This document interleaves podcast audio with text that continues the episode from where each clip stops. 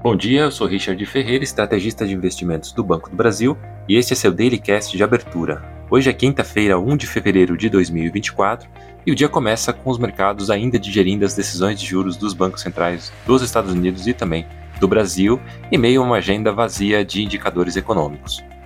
Nos Estados Unidos, o mercado ainda responde à decisão de juros do FOMC do dia de ontem. O Fed optou por manter os juros no intervalo de 5,25 e 5,50, e tanto no comunicado pós-reunião quanto na coletiva de imprensa do presidente do, da instituição, Jerome Powell, o Fed sinalizou que é muito pouco provável que o ciclo de cortes das Fed Fund Rates possa se iniciar em março, jogando banho de água fria nos investidores mais otimistas com relação ao início do, dos cortes ainda no primeiro trimestre deste ano. As bolsas de Nova York ontem fecharam todas em queda, e hoje pela manhã os futuros das bolsas também apresentam quedas expressivas. Dow Jones cede 0,82%, o S&P queda de 1,61% e o Nasdaq queda de 1%.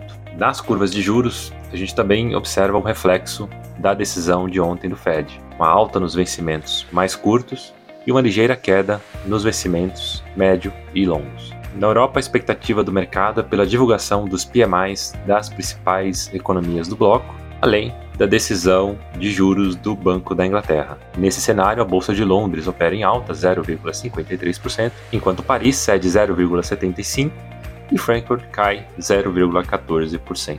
Na Ásia não tem expectativa de nenhum dado relevante ser divulgado ainda hoje. O mercado ainda absorve a decisão de ontem do Fed. E nesse cenário, a Bolsa de Tóquio cede 0,76%, Hong Kong sobe 0,52% e Xangai opera perto da estabilidade com alta de 0,07%.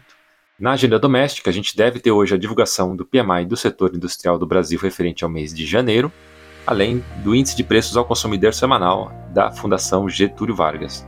Ontem a gente teve a decisão do Copom aqui no Brasil, nenhuma novidade em relação ao que o mercado já esperava. O, o Copom manteve o ritmo de cortes com a redução de meio ponto percentual da, da Selic, que passou de 11,75% para 11,25% ao ano. No comunicado pós-reunião, o comitê sinalizou para a manutenção desse ritmo de cortes nas próximas reuniões. Diante desse conjunto de informações, o time de economistas do Banco do Brasil entende que o atual ciclo de flexibilização monetária deve levar a Selic para o patamar de 9,25% até o final de 2024. Em relação ao desempenho da bolsa, o Ibovespa fechou ontem com alta de 0,28% aos 127.752 pontos, e os futuros de DI operam em alta nos vencimentos mais curtos e queda nos vencimentos mais longos. Ficamos por aqui, um bom dia a todos e até a próxima.